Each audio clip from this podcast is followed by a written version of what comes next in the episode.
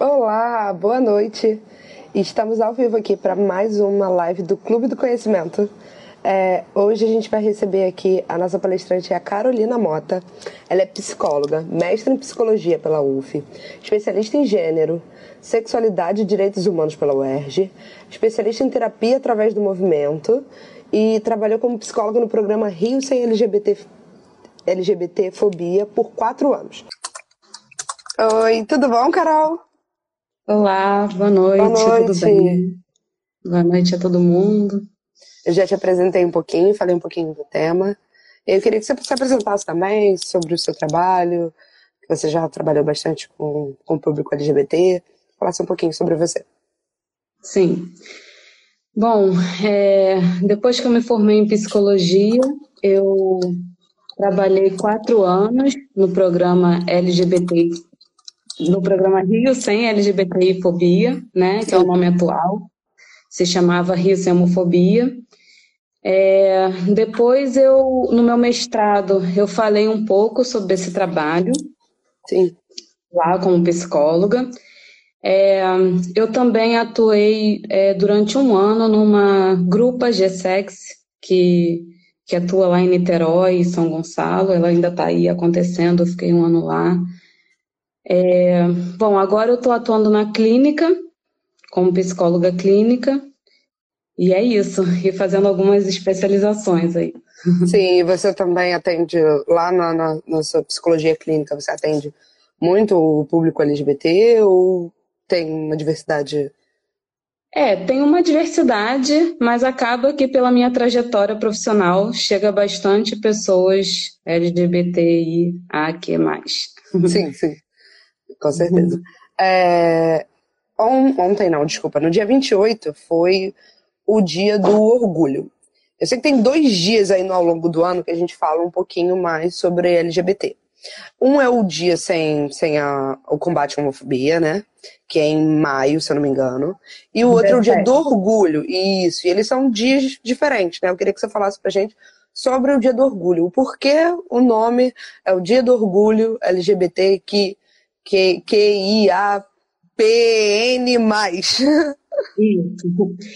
Então, é, esse dia é o seguinte, né? A população LGBTQIA+, sempre foi bastante perseguida, né? Tiveram muitas perseguições ao longo da história.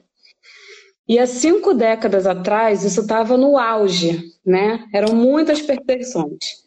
Então, no dia 28 de junho de 1969, lá em Nova York, num dos bares que eram frequentados por essas pessoas, né, LGBTI, que ia mais, que na época eram conhecidas, né, como homossexuais e travestis, né? Sim.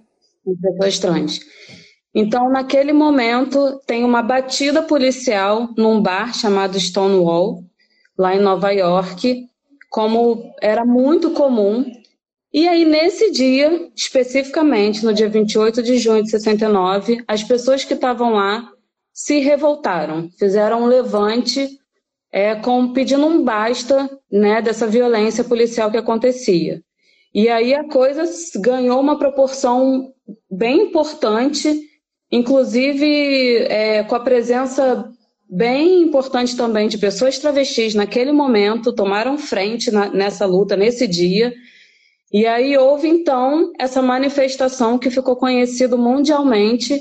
E aí por isso né esse, essa data é marcante né essa data ficou como uma data histórica de luta né mundial é, e de pelos orgulho direitos. né pelos direitos de orgulho de ser quem se é e não sofrer nenhum tipo de violência por isso então, hoje em dia é comemorado internacionalmente, mundialmente, o dia 28 de junho como um dia é, internacional do orgulho LGBTQIAP+.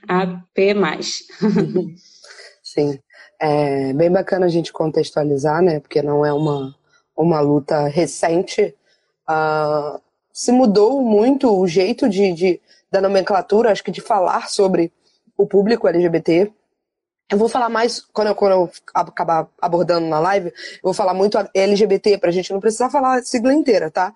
Mas não deixando de lado as demais, as demais, demais siglas, tá? Porque, resumindo, fica mais fácil da gente conversar falando do LGBT. Então, é, a gente tinha uma outra sigla, né, até, acho que a, a década passada, se falava muito do GLS ponto. E não tinha mais nada, era gay, lésbicas e simpatizantes. Você não tinha é, a contextualização dessa sigla toda, né? E, e, e mudou. E, e, essa mudança é por conta de, a, do descobrimento de, de, de outros lo, locais onde as pessoas se, se encaixam, né? Eu vi muito durante o dia 28, dia 29, até hoje mesmo eu vi. Saiu muito conteúdo sobre, né? E aí a gente consegue estudar um pouquinho mais, a gente consegue ter um pouquinho mais de acesso. E aí eu vi numa num, num rios do, do Instagram uma menina falando que é, é como se fossem copinhos d'água, né? E aí as pessoas não se identificavam com aqueles copinhos. E aí foram se criando outros copinhos d'água para as pessoas entrarem ali, para elas se identificarem como, como elas eram dentro da, da, da, sua sexualidade, da sua orientação e tudo mais. E aí foi criada a, sigla, né? E aí eu queria que você explicasse um pouquinho pra gente o significado da, dessa sigla aí, que vem ganhando cada vez mais uma, mais uma, mais uma letrinha, né, por conta em si dessa representatividade. Sim. Então, eu vou letrinha por letrinha e aí eu vou falando um pouco, né, do que que a gente está falando sobre, né? Porque tem orientação sexual, tem expressão de gênero, tem um monte Sim. de coisa aí. É um guarda-chuva essa letra, né? Então eu vou falar das letrinhas para a gente ir entrando no assunto. É, o L é de lésbica, né? Uhum. Lésbica são mulheres que se relacionam, se interessam, desejam mulheres. Sim. O G é de gay, né? Que são homens que se interessam romanticamente, amorosamente, sexualmente, né? Que desejam se relacionar com homens. Sim. O B é de bissexual, que são mulheres que tem interesse, desejo amoroso, sexual por mulheres e por homens, e homens que têm interesse, desejo sexual, amoroso, romântico por homens e por mulheres. Sim. Até aqui a gente está falando de orientação sexual, Sim. ou seja, para quem eu oriento meu desejo, com quem eu quero me relacionar.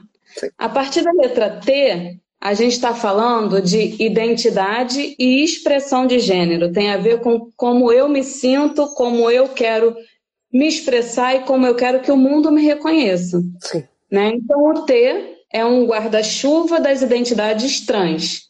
São mulheres e homens trans e aqui na América Latina a gente tem a identidade travesti, né? São trajetórias de construção dessas identidades por caminhos diferentes, mas são experiências trans, né? A gente pode falar mais disso depois, se você quiser.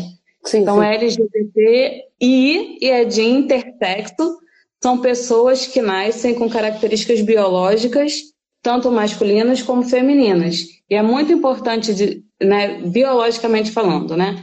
É muito importante dizer que é, antigamente o médico decidia, né, que, que através de procedimentos cirúrgicos por um determinado sexo, e hoje em dia isso tem sido questionado, né, para que as pessoas possam crescer, né, de acordo com e ir se identificando de acordo com o seu gênero. Sim. É, a de assexual. Ah, uhum. Pode falar. Tem um, o quê? Eu não sei se você ia falar. O que é de queer, sim. sim. O queer é. A gente coloca como uma identidade, mas na verdade eu não sei se é bem uma identidade. Na verdade, Ou um o queer. É movimento, é, uma... né? é um movimento, exatamente. Que na Europa, nos Estados Unidos, né, a década do século passado era usado, na verdade, como um xingamento. Sim, sim. E aí o que a população fez foi se apropriar desse termo como afirmação. Então, o movimento queer é, é uma afirmação, na verdade, de, disso que escapa da heteronormatividade. Sim. Então, é, o queer, porque ele questiona justamente a identidade, né? Mas é, tá, a gente colocou dentro da, da sigla, né? O Sim. que e a É, tem Sim. os não binários e o gênero fluido e a gênero, que são pessoas que ou se identificam com os dois gêneros, ou não se identificam com gênero nenhum, ou transita entre os dois gêneros. Sim. E o pansexual também, que são pessoas que é, experimentam o desejo para além de gênero. E o mais que é, abarca aí outras identidades que vão surgindo, porque na verdade essas letras não dão conta da diversidade da experiência humana, né? Sim. A gente, cada pessoa, nenhum hétero é igual ao outro, nenhuma lésbica é igual a outra, né? Cada pessoa experimenta o gênero, a sexualidade de uma forma. Então, cada um vai reconhecendo a sua identidade e a gente vai incorporando essas identidades muito também pela luta de direitos. Por que, que é importante afirmar a identidade?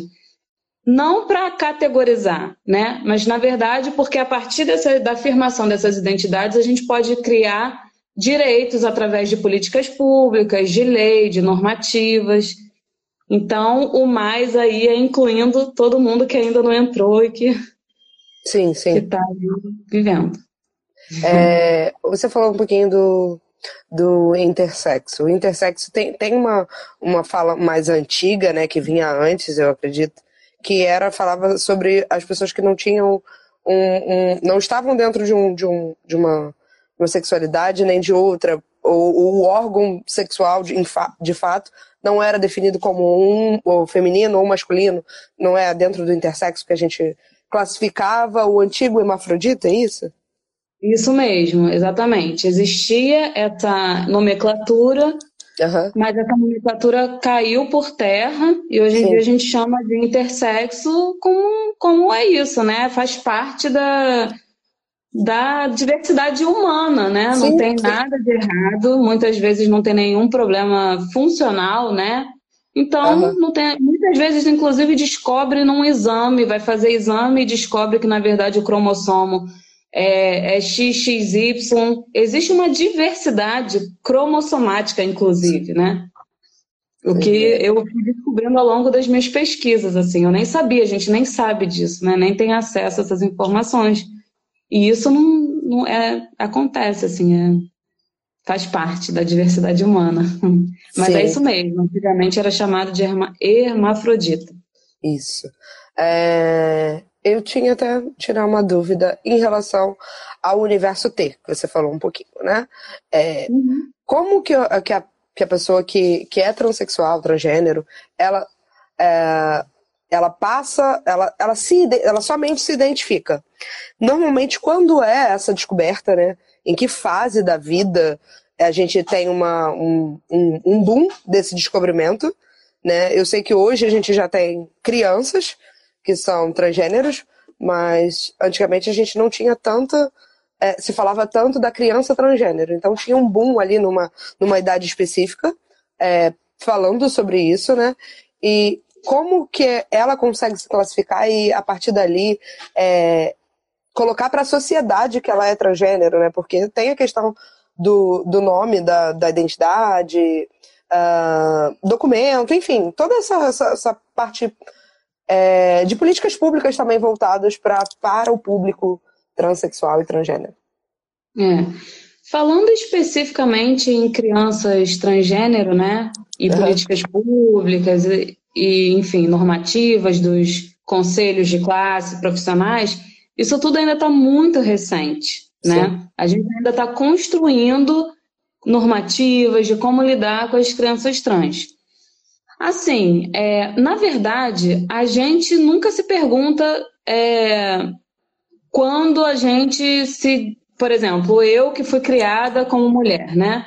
Uhum. Eu nunca tive que me perguntar se eu era mulher mesmo, né? Sim, Porque sim. o mundo dizia que eu tinha que ser de um jeito que aquilo dali, para mim, serviu, né?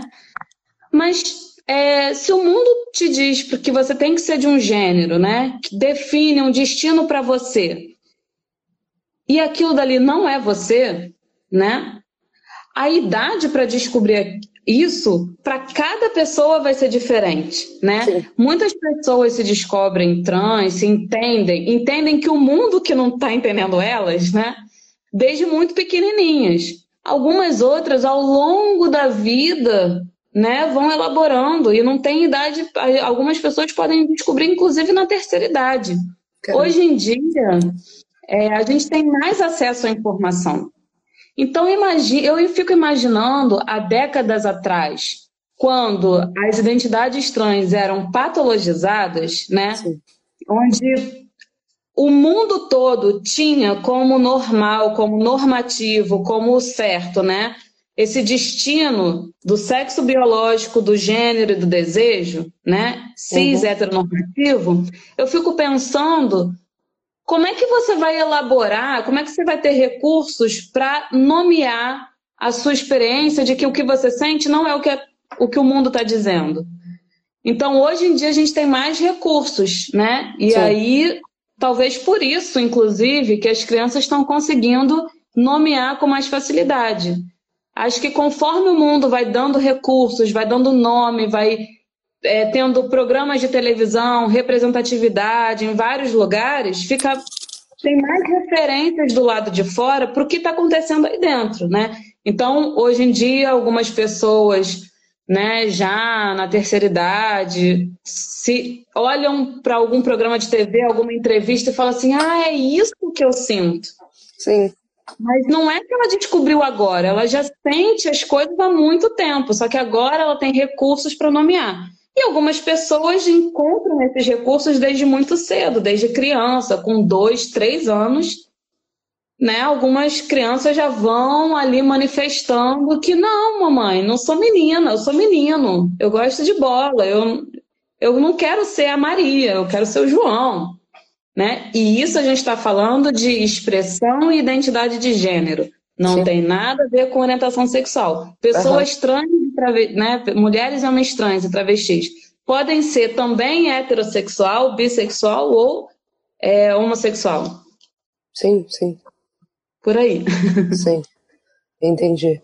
É, em relação a, a como que o mundo vem, vem se comportando uh, para o público em geral, na verdade não só para os transexuais, mas para os demais, para o intersexo, para as demais as identificações. Como que o mundo está se, se, é, se apresentando para isso? Para um, um, uma expressão é, que não seja feminina nem masculina, é, foi se, se falado muito do, do TODES, né, para a gente implementar o, o E na, na, no, no artigo, enfim, para não falar o AU nem o O. Também teve, eu vejo esses movimentos, né? Uh, por exemplo, hoje eu acho que o Enem, ele já pergunta se você tem nome social. Então, tem algumas, algumas coisas, né, que a gente vê ao longo uh, da, da, nossa vida que estão se transformando ou se, estão é, dando acesso a essas pessoas né, a se identificarem ali e não colocar só o nome lá de batismo, o nome lá da, da, da certidão, né? Queria que você falasse um pouquinho mais sobre isso e como que a pessoa consegue também o um nome, uh, não só o nome social, mas a troca do, do nome, se tem alguma, alguma etapa específica para isso. Tá. É, é, Hoje em dia, é, a gente está tá aparecendo mais pessoas não binárias, a gênero, gênero fluido, porque é, antigamente não se falava sobre essa possibilidade, né? Ou, ou só existia homem ou mulher. Então, conforme é, vai se expressando, se trocando. A internet permitiu muitos grupos de discussão, de troca, né? As pessoas foram entendendo que, peraí, mas eu não me identifico nem com isso, nem com homem, nem com mulher. Não, peraí, eu me identifico com os dois. Não, eu transito, às vezes eu me identifico com um, com outro. Então, conforme essas pessoas vão existindo e vão se manifestando e se reconhecendo, Sim. como é que a gente vai dar conta Sim. da experiência delas, que é legítimo, né? Sim. As políticas públicas, as normativas, nada mais é do que reconhecer a experiência do outro e criar formas de dar espaço e legitimar essas experiências. Então, conforme foi aparecendo, né, essas pessoas foram sendo criadas essas normativas. E hoje em dia, como você falou, tem, tem muitos, é, muitas instituições que já reconhecem. Aí você perguntou de como é que faz em relação à troca de nome, né? Sim.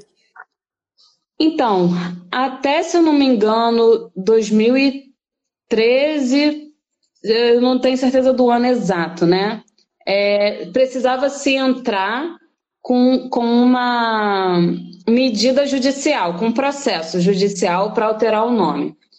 E aí, desde então, que eu não, só não estou lembrada do ano exato, mas acho que é por volta de 2013, 2014, por aí, ou 15, é, criou-se uma lei que proíbe os cartórios de proibirem essa troca. Sim. Então, teoricamente, você pode reunir todos os documentos que, que são necessários e diretamente no cartório e fazer essa, essa troca. Por que teoricamente? Porque muitas vezes, na prática, vão se criando empecilhos ali na burocracia que acaba que pode não ser isso que aconteça. Por isso que hoje em dia tem muitos os mutirões de, uhum. de, de, de, requalificação civil, né? Sim. Que é do, do registro no cartório. Porque acaba por isso, né? Para evitar que as pessoas passem por constrangimentos. Mas assim, é isso. Teoricamente, tem lá né, uma sequência de, de documentação, que aí quando a pessoa pode ir diretamente no cartório ali da região e trocar. Ah, essa é, esse é o que deveria acontecer. Sim. E aí perfeito. é isso, aí você pode fazer a troca do nome, assim. Hum, perfeito, eu achei até que fosse, de fato, eu lembro de, de algo para trás ser algo judicial, né? E aí eu não sabia como que estava hoje, o atual. Eu sei que eu acho que está com um processo um pouco menos burocrático para isso, né? Porque até 2013 não é, um, é, um, é, é recente, né? A gente não está falando nem de 10 anos para trás. Então. É, é, é 2015, eu não tô, agora eu não estou segura do ano exato em que teve essa lei que, que, que não é nem uma lei, é que, que proíbe os cartórios de, de. É uma medida, assim, né? Que proíbe os cartórios de não aceitarem, porque os cartórios não aceitavam e tinha que entrar com processo judicial.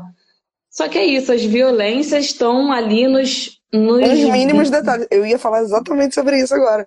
Eu ia, eu ia te perguntar sobre quais são as maiores questões, né? Que, que uh, o público LGBT, que a QIAP mais enfrenta, e aí você já está me dando aí uma, um, um, é, um exemplo, né? Porque é uma lei, uma medida que proíbe alguém de proibir. Ou seja, é, ele não tá dando direito, ele só tá não proibindo o cara de chegar lá e fazer. Entendeu? Não é uma não é uma lei que fala assim, não, o cara pode fazer isso. Não. É uma lei que ele não proíbe o cartório de negar. Então é, é uma. não sei, eu acho que é uma dualidade aí de sentimentos, né? Por quê? Por que, que ele tá proibindo o cara de. É, é você, sou eu que quero mudar o meu nome, né? Sou eu que tô chegando aqui e falo, eu me reconheço uhum. como tal, eu quero ser fulano. E aí vem alguém para te proibir sobre isso, né? Vem, vem alguém que fala que não, você não pode fazer isso. E a partir do momento criou-se a lei. Eu ia te perguntar isso, quais são as maiores questões, né? Que, que, ó, que o público em geral enfrenta. E aí, se você quiser falar sobre. Eu acho que dentro da orientação, da orientação sexual a gente tem um, algumas coisas enfrentadas, né? E dentro da, das identidades de gênero tem outras coisas que são enfrentadas ali. Talvez todos enfrentem as mesmas coisas. Não, mas eu acho que dentro da, da, da, da sexualidade, ali, da, da orientação sexual, às vezes é muito mais fácil você esconder, né? Você acabar escondendo. Mas quando é dentro da, da, da orientação de gênero, de fato, da, você falando sobre gênero, é muito mais difícil esconder, né? E a pessoa precisa se mostrar, e a pessoa quer ser reconhecida com aquilo ali, né? Então eu queria que você falasse um pouquinho sobre quais são as, as questões, né? Então, vou começar então, né? É, porque assim, acho que de modo geral, a grande questão é poder existir mesmo. Sim. Existir em vários sentidos, né? Existir desde fisicamente, né? Uhum. Porque, de fato, a integridade física da população LGBTQIAP+, é ameaçada o tempo todo, né? A gente tem índices de violências absurdos, assim. Gente, é um dos países que mais mata, né? Exatamente. Existe o registro disso, né? De um, uma média de idade de 35 anos para a população trans, né? E por que, que tem essa média de idade? Né? Por tudo que vai desencadeando a pessoa chegar em situações de vulnerabilidade, de estar exposta, a, né? Então, acho que maior, o maior desafio é existir fisicamente é, e, e, subjetivamente também, né? Porque como, que a gente, a gente estava falando, as microagressões cotidianas, né, vai também aniquilando o, o, o sujeito para existir. Né? Então, é, a população trans é, enfrenta um, um grande desafio nessa questão de trocar nome, no acesso à saúde, no acesso a às terapias hormonais, à, cirurgia, Assim, na época que eu entrei no Rio Hemofobia, era a demanda de cirurgia era bem grande, né? Hoje em dia cresceu o número de demanda por terapia hormonal, né? Hormonoterapia. Nem, nem sei como está a questão de cirurgia, mas se tem uma grande demanda por isso. E o SUS, existe no SUS do processo no sexualizador, né? Que vai de um acompanhamento de equipe multidisciplinar. A gente tem, pelo que eu saiba, não sei se, né? São cinco hospitais é, conveniados a universidades que oferecem esse acompanhamento. É, mas ele não está acontecendo assim na prática, né? A fila de espera é grande. E aí isso mistura um pouco também, a, a, às vezes, a própria situação do SUS. Mas isso é uma grande demanda da população. Outra uhum. demanda enorme da população trans é o trabalho. Sim. É poder trabalhar de acordo com a sua identidade. Né? Porque o preconceito é gigante, preconceito é enorme, e muitas vezes essas pessoas não conseguem trabalho. Muitas vezes ela não, elas não conseguem trabalho também, porque, na verdade, na própria formação escolar, elas não conseguem se formar porque as violências dentro da escola são tão grandes, né? Sim. Aquelas violências cotidianas, aquela pessoa está vivendo ali tanta pressão, tanta violência, tanto sofrimento, que a evasão escolar acaba sendo muito grande. Sim. E aí, às vezes, antes disso, da escola, a própria família né, não dá o suporte mínimo até para ela estar tá na escola. Entendi. Então você vê que são diversos atravessamentos assim de, de questões. Uhum. Tem muitas, pessoas... tem muitas casas de apoio, né? Por conta de famílias, né? Tem muitas casas de apoio à população trans. É, eu tenho visto crescer o número de, de casas que a gente vê espalhado pelo, pelo Rio de Janeiro, e que bom que elas têm crescido, né? É, seria legal se não precisassem tê-las? Seria. Mas a gente vê que cresceu o número um pouquinho dessa, dessas casas de apoio, né? Que é onde eles, eles conseguem viver, né? Conseguem ser eles mesmos porque alguns têm essa, essa questão de rejeição familiar e tudo mais, não tem o suporte. E aí precisam estar dentro de um local seguro, porque a rua também não é um local seguro para a população trans, né? É, lembrando que é o, é eu não tenho certeza, então não posso falar sobre números, mas se eu não me engano, a gente era o quinto país que mais matava a popula população trans no, no mundo. Enfim, a gente está ali dentro dos, dos que mais mata, né? Então, é, é, de fato, o risco à vida, eu acho que é o, é o principal do, do que, que você estava falando. E aí, quando você consegue viver, você ainda tem que lutar por muitas outras coisas, né? Pelo trabalho, é. pelo acesso, pela saúde, pelo acesso, pelo trabalho. É, eu tenho lido artigos, e aí é artigo, artigo reportagem que eu, que eu digo, sobre algumas coisas de políticas de empresas, né? Tem algumas empresas que, que têm feito é, processos seletivos para pessoas trans, e outras que dizem que elas, que o, o, o trans dentro de um processo seletivo, ele é como um qualquer candidato, né? E aí, eu não sei se tem uma, uma um, um, um, uma preferência, vamos dizer assim, para a população trans. Ah, eu prefiro que, que eu participe de um, de um processo que seja só para pessoas trans.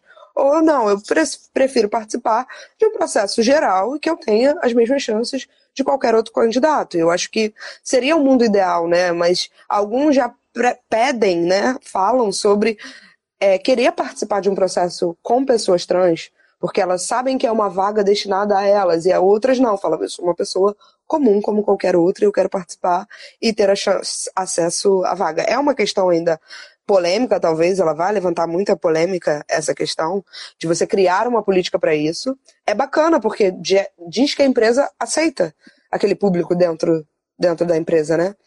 É, mas também pode causar aquilo. Mas por que, que eu tenho um processo diferenciado? Eu tenho um processo seletivo diferenciado.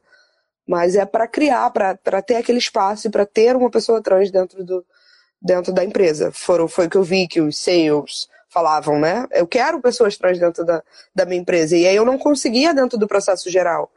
Eu não tinha dentro de um processo geral pessoas trans se candidatando. E aí quando eu abri um processo para pessoas trans, eu tive uh, esse público se candidatando. E aí foi, foi, foi bacana, né? Eu li algumas coisas, alguns pontos eu achei bem positivos, outros talvez nem tanto. Uh, e aí era dividido também dentro do, do, do, do público trans, ele também era dividido. Tinha um conceito meio, meio dividido, né? Para pessoas que queriam ser tratados como, como os demais, queriam ter a inclusão, e outras pessoas falavam, não, é bem bacana essa política, tá?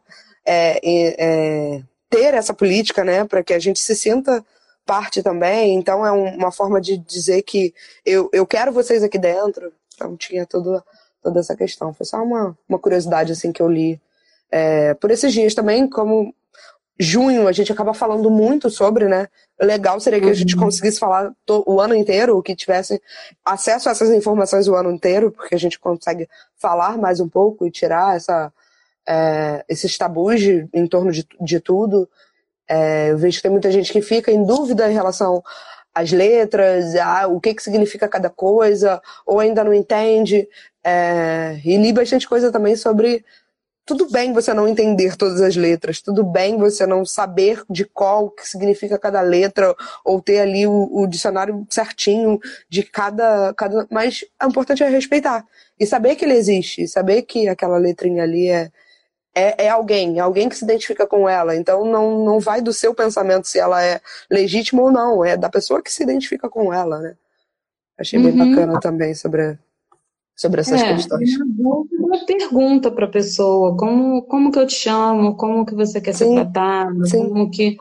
Na dúvida, pergunta, né? Porque é isso, a gente está todo mundo aprendendo, a própria, as próprias pessoas LGBTQIAP+, também estão aprendendo, né?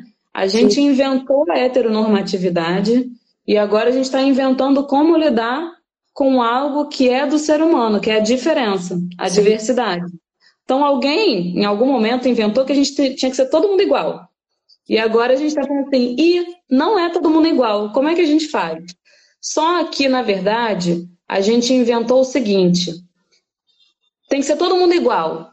Quem não for igual, essa, isso que é diferente, que não se encaixa dentro dessa norma, foi tido com um valor diferente, um valor de menos como se essa vida valesse menos. Esse é o problema do preconceito. É quando uhum. essa diferença qualifica a pessoa como menos pessoa. Então agora as lutas das pessoas LGBTQIAP+, é uma luta de dizer assim, a gente é ser humano igual, não é, né? Existe uma diferença sim, mas essa diferença não significa que a gente vale menos, sim. né? E é o óbvio, mas é sobre isso. É mas é preciso falar, né? É isso. óbvio, aí, mas é preciso falar.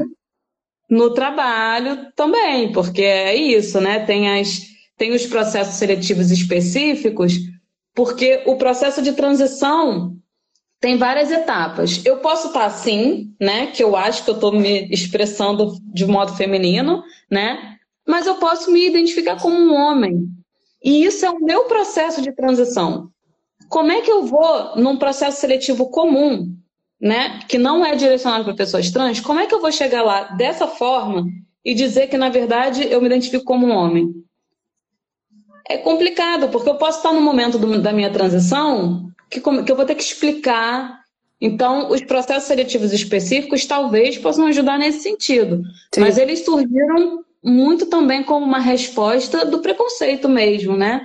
Que bom que as empresas agora estão vendo que é isso, são seres humanos que são muito produtivos, muito competentes, né? Que podem exercer qualquer função. Qualquer, qualquer função. função. Nós temos professoras universitárias trans, nós temos deputadas, né? A gente está. A, a, a, população trans, LGBT, lésbicas, gays estão em todos os campos de trabalho, trabalhando, né? Exatamente. E não se diz. E, e nada diz respeito à competência dessa pessoa, né? Nada, nada. É Exatamente. É isso, alguém inventou que essas pessoas não eram competentes por isso, né?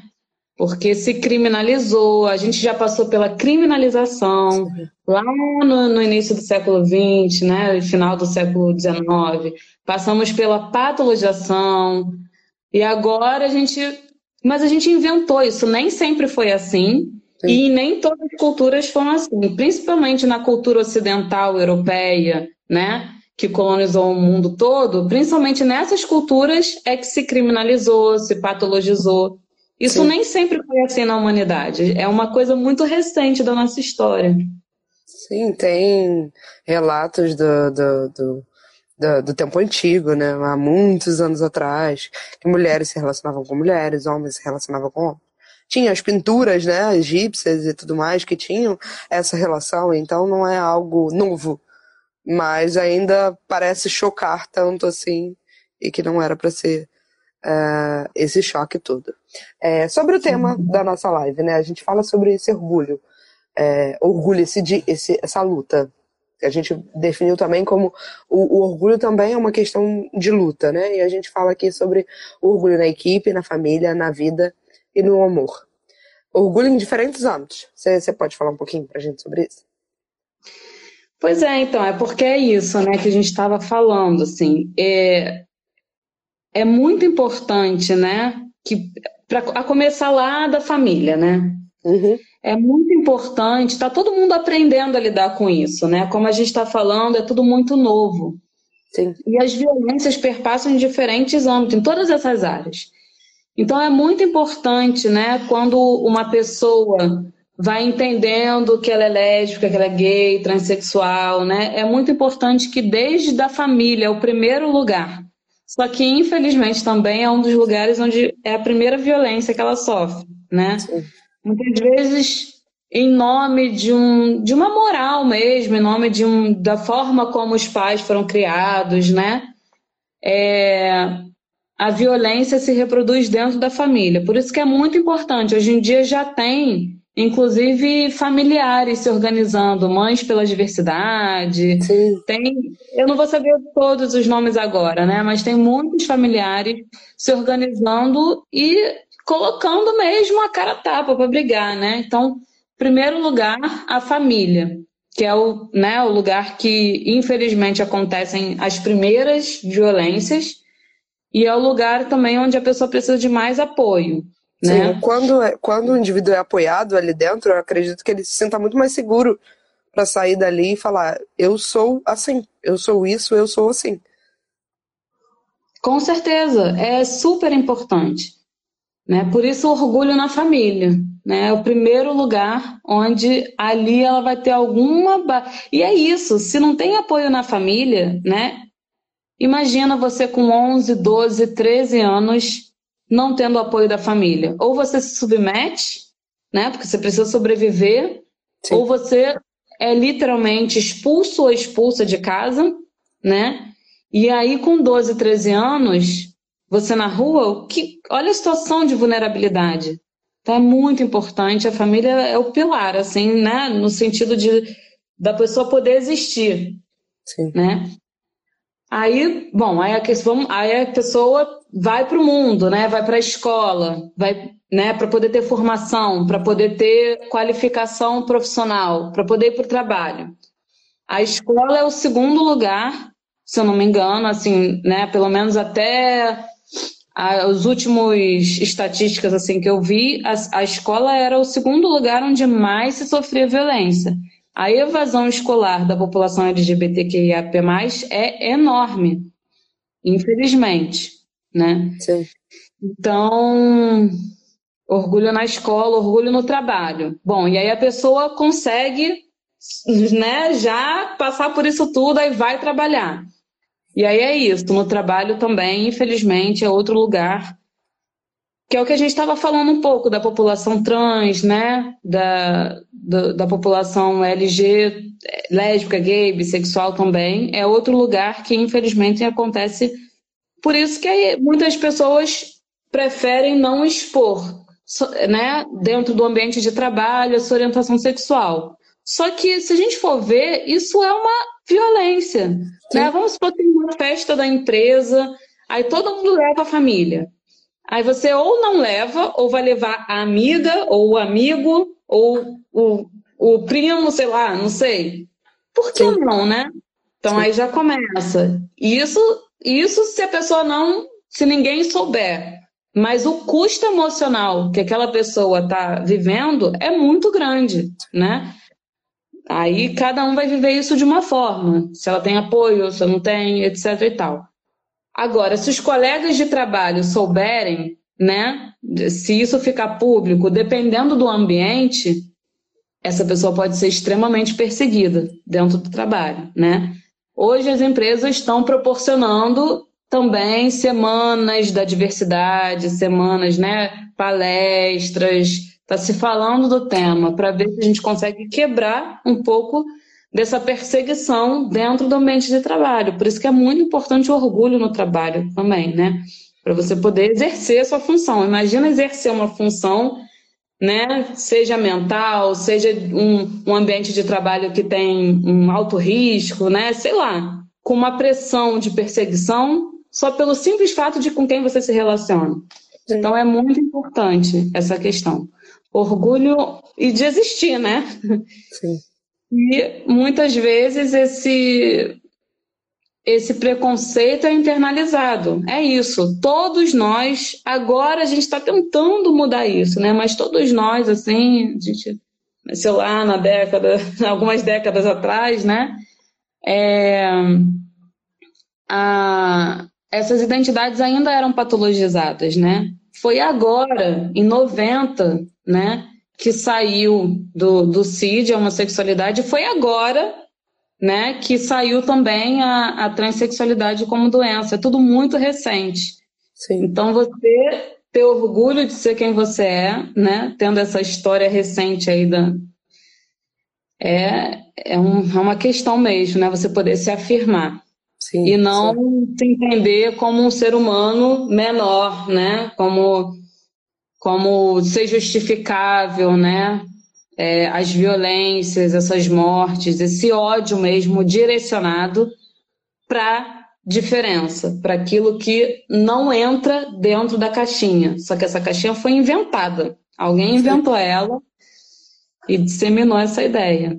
Sim.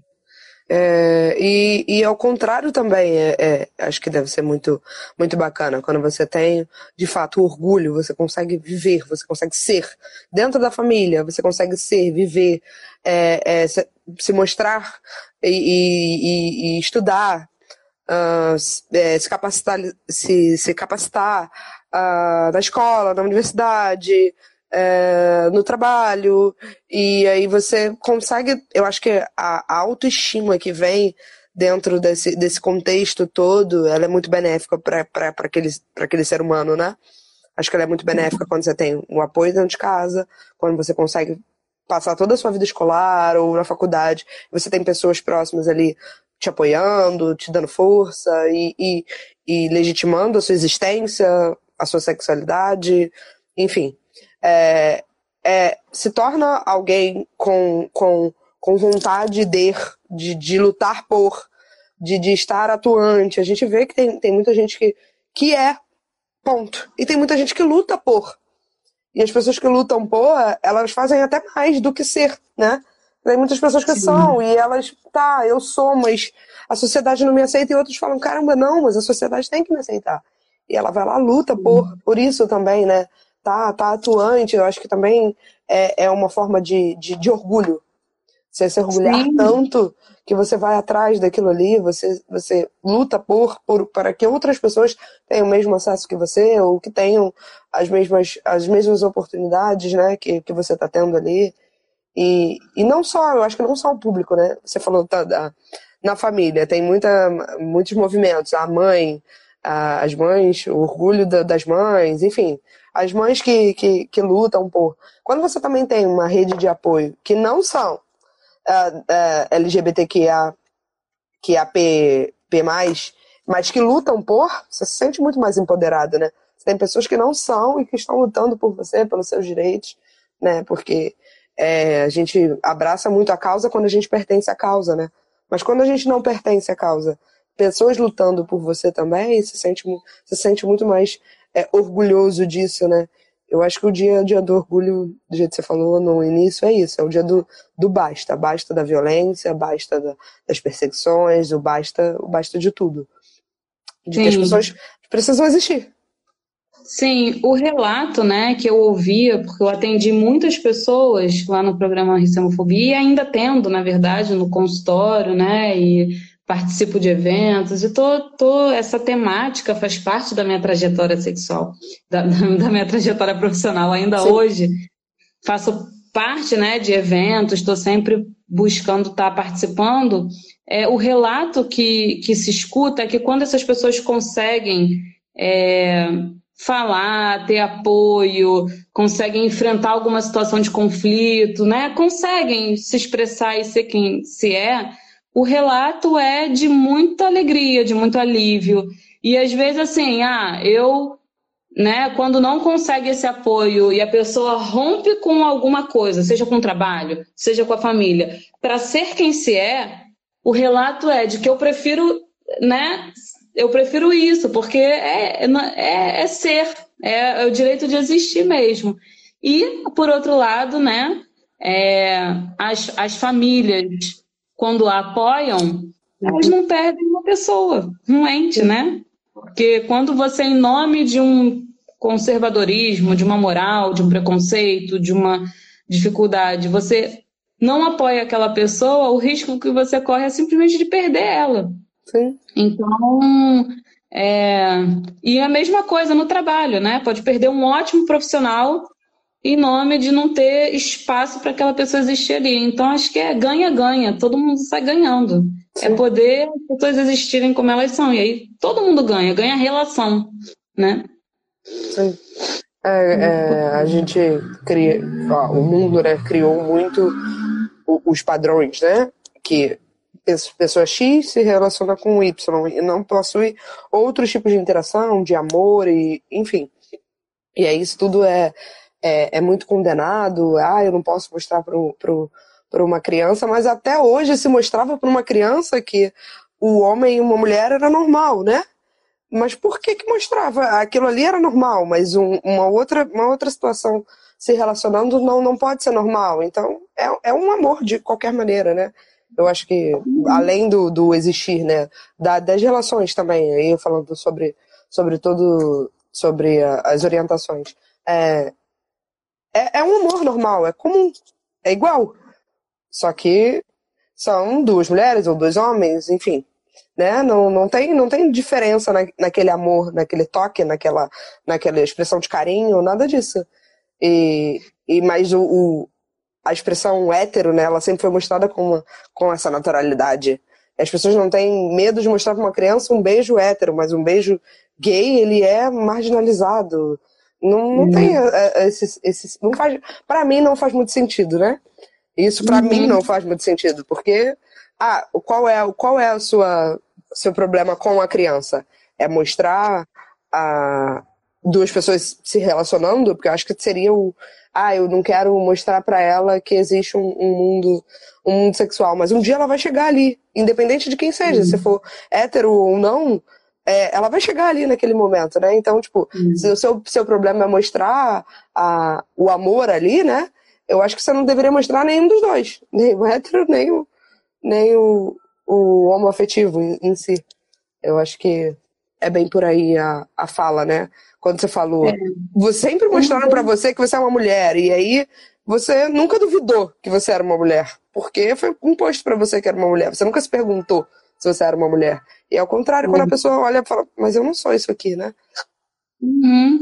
É, a gente cria, a gente cria discursos, narrativas muito pejorativas, né, direcionadas a, a lésbicas, gays, bissexuais, trans, né? E aí uma vez eu, eu escutei uma coisa assim que eu achei muito interessante, que é o seguinte, né? Se a heterossexualidade é tão normal, ela é tão dada, ela é tão destino, né? Qual é o grande medo de ter contato com outras sexualidades, né? Na verdade, me parece que esse medo todo, na verdade, mostra o quão não natural é, como se tivesse uma fragilidade ali, né? Então, ah, se meu filho vê dois homens beijando, ele vai querer, né? Vai virar gay também. Ué, mas um único beijo vai fazer mudar a sexualidade do seu filho, mas ele então, que heterossexualidade tão consumada é essa, né? Sim. Enquanto que, na verdade, não tem nada a ver. Outra, outra coisa que eu acho muito interessante é isso, né? Se a gente nasce massivamente assistindo o beijo hétero, né? E ainda assim, a gente, né? As, as pessoas LGBTQIAP+, existem, né? Então não é o beijo que forma necessariamente Sim. o desejo. Esse Sim. desejo vem de outros lugares. Aí é um mistério como é que isso acontece. Mas assim, né, definitivamente não vai ser um beijo que vai é, formar o meu desejo. Né? O que pode acontecer é que o desejo está lá, o, o sentimento, a experiência está lá. Eu posso ter mais ou menos referências. Eu posso ter referências onde isso que eu sinto é, eu, vou, eu vou experimentar como algo ruim, negativo, que eu não posso sentir, ou eu vou ter outras referências no mundo que, ah, o que eu sinto eu posso sentir. Ah, o fulano também é, tá tudo bem, né? Eu posso ter representatividade no mundo. Sim. Mas definitivamente não é essa representatividade que vai formar o meu desejo. Sim. Né? Ele já existe. É. E aí você falou uma coisa que, que na hora que a gente estava falando dos desafios, né, do, do, que eu falei muito da população trans, do acesso à saúde, da mudança de nome, assim. E hoje em dia o que está acontecendo também, né, é, é tá crescendo o número de famílias, o que a gente chama de famílias homoafetivas, famílias homossexuais, enfim, né, que são dois pais, duas mães, né, e, e, esse tem sido um grande desafio, né, das maternidades e das paternidades, né? Como, como todo o sistema, né, do Estado incluir, né? Porque aí se você é, acesso a direitos, né? Acesso a plano de saúde, acesso a pensão, acesso a não sei o quê, maternidade, esse registro das maternidades, das paternidades, né? Isso tem sido um grande desafio também. Só para lembrar um pouco disso, né? Que, que é uma questão, assim, importante. Sim, bem importante de, de se falar também, né?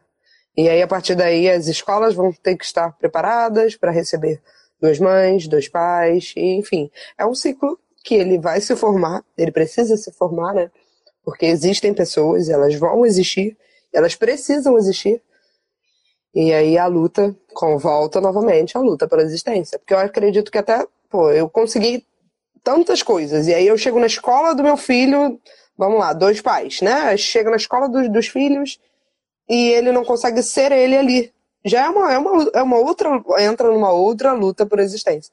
Ele conseguiu, uh, uh, o filho dele, ele conseguiu registrar, ele, ele é pai, ele é legítimo, ele já venceu várias batalhas e ele mais uma vez tem que vencer mais uma, uma uhum. batalha. Ele tem que lutar ali pela existência dele como pai né, naquele momento. É, hoje em dia as escolas estão fazendo o Dia da Família, por exemplo, né? Eu já vi algumas escolas fazendo isso, assim, é uma saída, por exemplo, né? Sim. E não só para casais, assim, tem gente que realmente não tem pai, não, não tem, tem pai, mãe, né? e tem é, criado por uma tia, por uma avó, por, por, por alguém próximo, e aí quando, quando que ele se sente representado ali no Dia dos Pais e no Dia das Mães? Tem isso também. Uhum. Acredito que isso aí deveria ser uma, é uma, uma realidade para todos, né? Até para todos se sentirem incluídos nesse, nesse aspecto. Perfeito. Uhum. Bom falar também dessa questão da, das famílias, né? Homoafetivas. Sim. Que está crescendo o reconhecimento, né? Não é que está crescendo o número, porque na verdade, antigamente a gente nem saía e definitiv nem sabia.